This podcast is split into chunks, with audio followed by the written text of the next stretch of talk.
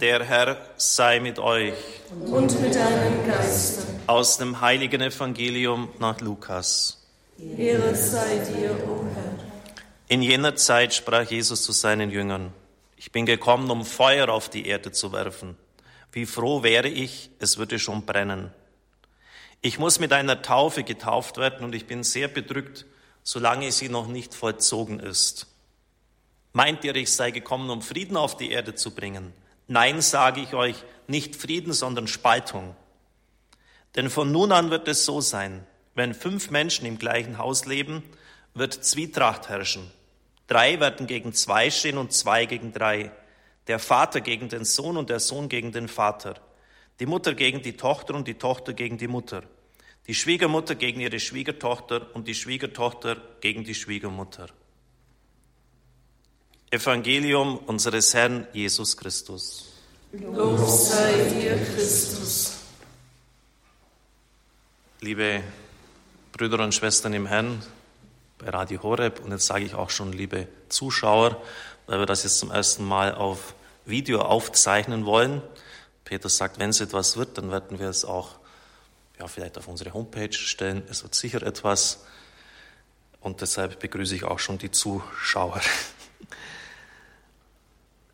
Man kann sich irgendwie der Entwicklung in den Medien, wie sie heute sind, nicht entziehen. Glaube kommt zwar vom Hören, davon bin ich mehr denn je überzeugt, aber das bildliche Element ist sicher auch nicht zu unterschätzen. Ich muss mit einer Taufe getauft werden und ich bin sehr bedrückt, solange sie noch nicht vollzogen ist. Das ist natürlich nicht die Taufe im Jordan, die er schon hinter sich hat, es meint die Taufe in seinem eigenen Blut am Kreuz. Und das steht in Zusammenhang mit dem Ziel seines Kommens, Feuer auf die Erde zu werfen. Und der Herr will, dass es brennt. Ich bin mir ziemlich sicher, dass es Ihnen genauso ergeht wie mir, dass wir noch kaum im Zusammenhang mit dem Kreuzestod unseres Herrn Jesus Christus von einer Taufe gesprochen haben und überlegt haben, was der Begriff Taufe mit dem Sterben Christi am Kreuz zu tun hat. Und dann gibt es noch etwas anderes, wo Christus wieder von einer Taufe spricht und da wird es auch problematisch, genauso wie bei der Taufe vom, von Christus am Jordan. Und das ist die Taufe im Heiligen Geist. Christus sagt in der Apostelgeschichte, als er sich von seinen Jüngern verabschiedet. Johannes hat mit Wasser getauft, ihr aber werdet schon in wenigen Tagen mit dem Heiligen Geist getauft. Ich bin sehr erstaunt, dass es manche Leute gibt, die sich Theologen nennen, die dann die Geisttaufe, die Taufe mit dem Heiligen Geist völlig in Abrede stellen oder irgendwie das so herunterreden. Meines Erachtens hat sich jede Theologie an den Worten des Herrn auszurichten und nicht umgekehrt was uns opportun erscheint, was uns möglich erscheint, was in unser Denken hineinpasst, das wird zugelassen und dann werden die Worte des Herrn entweder vernachlässigt oder nicht entsprechend gewichtet. Christus spricht ganz klar von einer Taufe im Heiligen Geist. Also lassen wir das stehen und überlegen bitte, was das dann auch zu bedeuten hat. Alle drei Taufen, die am Jordan, die im Blut und die im Heiligen Geist sind sehr theologisch im Denken problematisch, möchte ich fast sagen. Taufe am Jordan. Das ist Bußtaufe. Öffentliche Sünder kommen, Zöllner, Huren. Und Christus steht in dieser Reihe. Das war für die Urkirche ein Problem. Wer von euch kann mich einer Sünde beschuldigen? Was sucht der ganz Unreine, der ganz Reine in der Schar dieser ganz und gar Unreinen? Warum reiht er sich hier ein? Das vielleicht ein bisschen deutlich zu machen, stellen Sie sich vor, eine Kirche, in der noch viel gebeichtet wird, gibt es halt relativ wenig, aber es gibt noch solche. Samstagnachmittag, Leute stehen an, plötzlich trauen sie ihren Augen nicht, sie sehen da als Beichtender in der Reihe plötzlich Christus stehen. So muss man sich das ungefähr vorstellen. Was sucht er hier? Der Herr selber gibt die Antwort, dass wir alle Gerechtigkeit zu erfüllen haben, das heißt den Willen Gottes. Er macht sich mit den Sündern solidarisch. Er ist das, wie Johannes es sagt, Lamm Gottes, das hinwegnimmt, hinwegträgt die Sünde der Welt. Er spurt sich schon ein in das, was am Kreuz geschieht. Und es ist natürlich dann, so benutzt es Gott und der Geist Gottes, Vorbereitung auf die Sendung Jesu. Der Vater erklärt ihn als seinen Sohn, die Geisttaube kommt herunter, der Geist Gottes rüstet ihn aus und in der Kraft des Geistes, getrieben vom Geist Gottes, predigt er, verkündigt er, heilt er Kranke. Der Geist Gottes treibt ihn. Es ist natürlich immer auch die Verbindung zu uns interessant und wichtig. Im ersten Johannesbrief heißt es, dieser ist es, der durch Wasser und Blut gekommen ist, Jesus Christus. Er ist nicht nur im Wasser gekommen, sondern im Wasser und im Blut. Und der Geist ist es, der Zeugnis ablegt, denn der Geist ist die Wahrheit. Drei sind es, die Zeugnis ablegen. Der Geist, das Wasser und das Blut. Und diese drei sind eins. Die Problematik der Taufe Jesu am Jordan. Warum lässt er, der ganz reine, sich taufen? Reiht er sich ein in die Schar der Sünder. Er kam, so haben wir jetzt eben auch gehört, im Wasser. Damit ist natürlich das Ereignis am Jordan gemeint. Die Kirchenväter haben das immer, aber auch Wasser und Blut auf Taufe und Eucharistie. In der Eucharistie wird ja das, der Wein in das Blut gewandelt, bezogen. Unterstützt wird das natürlich auch durch diese Darstellung von Schwester Faustina Kowalska, die in vielen Kirchen zu sehen ist, der barmherzige Jesus, Blut und Wasser strömen aus dem geöffneten Herzen von ihm. Und Christus selber sagt das auch so, wie es die Kirche immer verstanden hat. Das Wasser ist die rechtfertigende Kraft der Taufe und das Blut ist das, ja, das, das was uns Leben und Kraft gibt in der Eucharistie auf unserem Glaubensweg. Also kommt er für uns auch, wenn es heißt, Christus kam im Wasser, kommt er auch zu uns im Wasser der Taufe. Deshalb wäre es vielleicht nicht ganz schlecht, wenn Sie immer wieder im Gotteslob auch, es ist unter der Nummer ich glaube 52, 54, ein Gebet sprechen würden, bei dem sie sich für die Gnade der Taufe bedanken. Dann die Taufe im Blut. Ein bildlicher Hinweis auf das Eintauchen in Leid und Tod. Das sind rätselhafte Sätze. Ich muss mit einer Taufe getauft werden und ich bin sehr bedrückt, solange sie noch nicht vollzogen ist. er ist bedrückt, solange diese Bluttaufe am Kreuz noch nicht vollzogen ist, weiß er da eigentlich nicht, was auf ihn zukommt. Wir würden vielleicht eher verstehen, wenn er sagen würde, ich bin sehr bedrückt, weil das vollzogen werden muss, weil das auf mich zukommt. Aber er formuliert es genau andersherum. Er ist sehr bedrückt, er macht sich Sorge, weil diese Bluttaufe am Kreuz noch nicht geschehen ist. Warum? weil das mit dem Feuerwerfen auf die Erde zusammenhängt. Durch sein Sterben am Kreuz wird der Heilige Geist uns geschenkt, freigesetzt.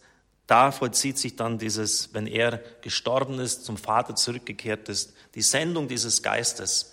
Wie froh wäre ich, es würde schon brennen, wenn dieser Geist Gottes brennt auf dieser Erde, wenn er die Schöpfung neu macht, in unser Herz sich einsenkt. Wie sehr habe ich mich danach gesehnt, dieses Paschamal mit euch zu essen. Das Lamm, das hier geschlachtet wird, ist ja symbolisches Vorausbild für Christus, wieder das Gleiche. Wie sehr habe ich mich danach gesehnt, dieses Paschamal mit euch zu essen. Den Kelch, den ich trinke, werdet auch ihr trinken, sagte den Aposteln, die nach Ruhm und Ehre gieren. Auch wieder das Gleiche, den Kelch trinken, das Paschamal essen und mit der Bluttaufe getauft werden. Es wird im Johannesbrief, den ich vorgelesen habe, mit allem Nachdruck betont, er ist gekommen im Wasser und im Blut. Die Bibelgelehrten, auch der Papst in seinem Jesusbuch sagt, dieser Nachsatz, der immer wieder betont wird, und im Blut, hängt damit zusammen, dass es offensichtlich gnostische Sekten gegeben hat, als dieser Brief abgefasst worden ist, die sich begnügt haben mit dem Kommen im Wasser, also mit der Geisttaufe. Das genügt uns. Wir haben den Geist Gottes, der führt uns. Wir brauchen keine Bluttaufe. Wir brauchen das Blut sozusagen nicht. Und so kam die irrige Auffassung, er hat nur scheinbar am Kreuz gelitten. Es ist unmöglich, dass der Gesalbte, der Christus am Kreuz stirbt und leidet. Übrigens auch bis heute die Meinung der Muslime hinsichtlich des Kreuzestodes Christi. Es ist nur ein Scheintod gewesen. Ist dieses Verhalten der Gnostiker uns so unverständlich oder ist es so ganz und gar abwegig? Vielleicht verbirgt sich dahinter eine geistliche Trägheit, die uns vielleicht durchaus ins Herz geschrieben ist, die wir durchaus nachvollziehen können, ans Kreuz zu gehen. Das Wasser genügt uns, die Taufe, diese Bluttaufe brauchen wir nicht. Wir wollen uns die Leidenstaufe am Kreuz ersparen. Johannes vom Kreuz, einer wirklich, der wirklich ganz Großen, der vor dem brennenden Dornbusch stand, der Gott erlebt hat in seinem Leben, wie nur ganz, ganz wenige Menschen auf dieser Erde sagt, dass Christus ans Kreuz gegangen ist, hat für jeden Menschen eine ganz tiefe Bedeutung. Denn das Einswerden mit ihm beginnt in der Taufe und geht über das Kreuz, also über das Sterben das Sterben des sündigen Menschen, der viel tiefer in uns verwurzelt ist, als uns das je lieb ist und als wir vielleicht auch ahnen können. Er hat ja das auch erlebt auf dieser Weg der Einung mit Gott, welches Sterben den Menschen da oft abverlangt wird. Man kann es kaum nachvollziehen, wenn man nicht selber mal eine Ahnung davon bekommen hat, was die, ja, was diese Finsternis der Seele, von der er spricht, und des Leibes was das wirklich bedeutet. Aber er meint, das ist der Weg des Menschen zu Gott. Es muss irgendwie jeder diese Bluttaufe erfahren. Es muss irgendwie jeder diesen Weg des Kreuzes gehen. Er kommt nicht dran vorbei. Und die Gnostiker meinten eben, weil es halt bequemer ist und wenn man ja, gedacht hat, die, die Wassertaufe genügt, dass man sich das irgendwie sparen kann. Also Sie merken auch hier wieder problematisch dieses Kommen im Blut. Wie ist es zu verstehen? Brauchen wir es? Hat es für uns Bedeutung? Natürlich die Taufe im Heiligen Geist sowieso, da sind ja die Auseinandersetzungen endlos.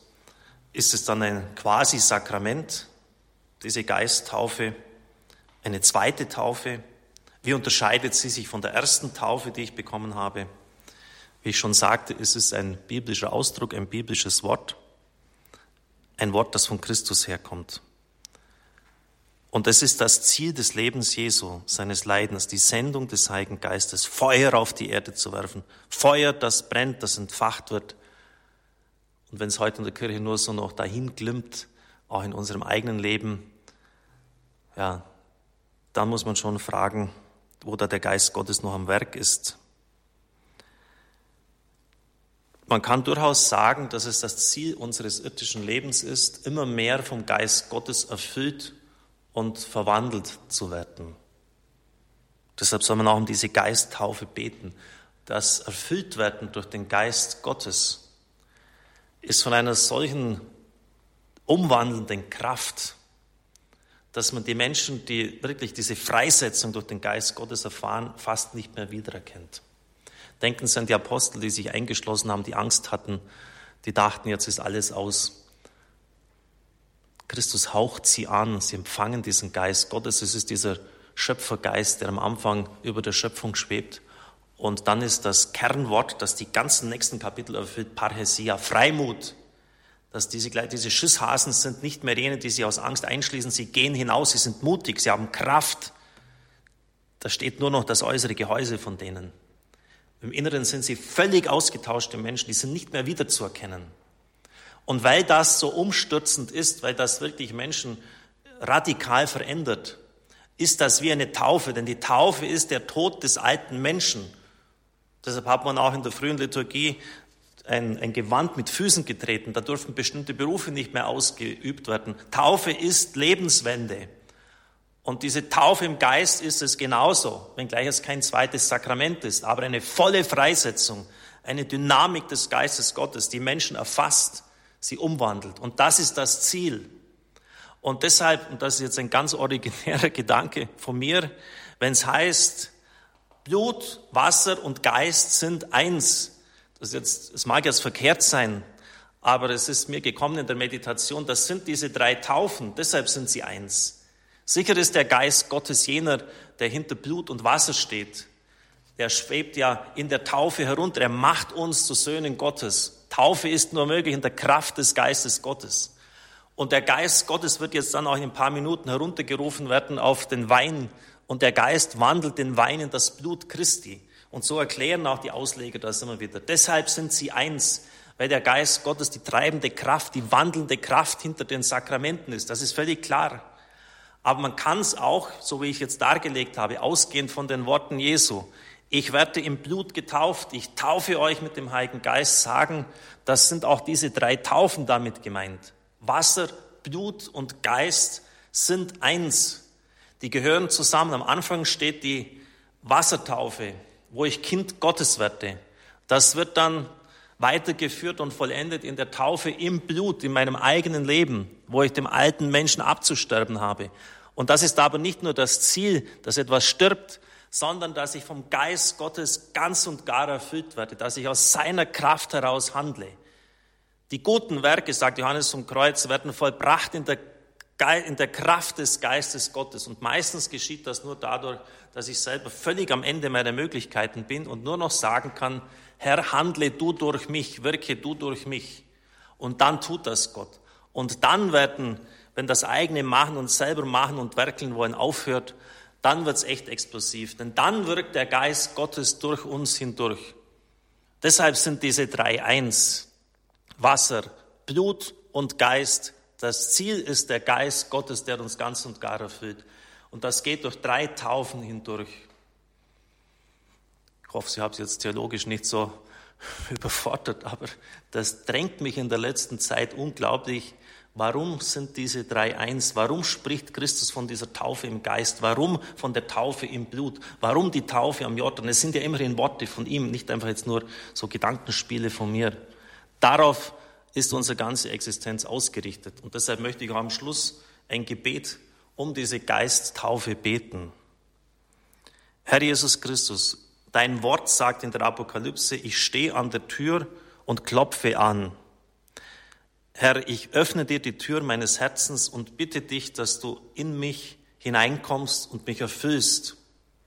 In deinem Namen und in deiner Kraft sage ich jeder Macht der Finsternis, die in mir sein könnte, ab. In deinem Namen und in deiner Kraft sage ich dem Satan, seinem Reich und seiner Herrschaft ab. Alles, was in mir nicht unter deinem Herrschaft steht, sage ich in deinem Namen ab. Ich entsage ab der Verzweiflung in deinem Namen und in deiner Kraft, der Entmutigung und dass ich mich als unwürdig betrachte. Ich nehme dich an als meinen Heiler von allen Wunden und Narben meines vergangenen Lebens. Ich nehme dich an als meinen Heiland und Erlöser. Ich nehme mich an als Kind des Vaters, das von ihm geliebt ist. Ich nehme den Heiligen Geist an als meinen Lehrer, Ratgeber, als meinen Führer, als meinen Begleiter, als den, der durch mich spricht. Ich nehme dich, den dreifaltigen Gott, an, den Vater, den Sohn und den Heiligen Geist. Ihr sollt ganz und gar in mir herrschen. Und so bitte ich dich, dass ich alles, was ich in der Taufe bekommen habe, in mächtiger Weise freigesetzt wird, damit es mich ganz und gar erfüllen kann. Amen.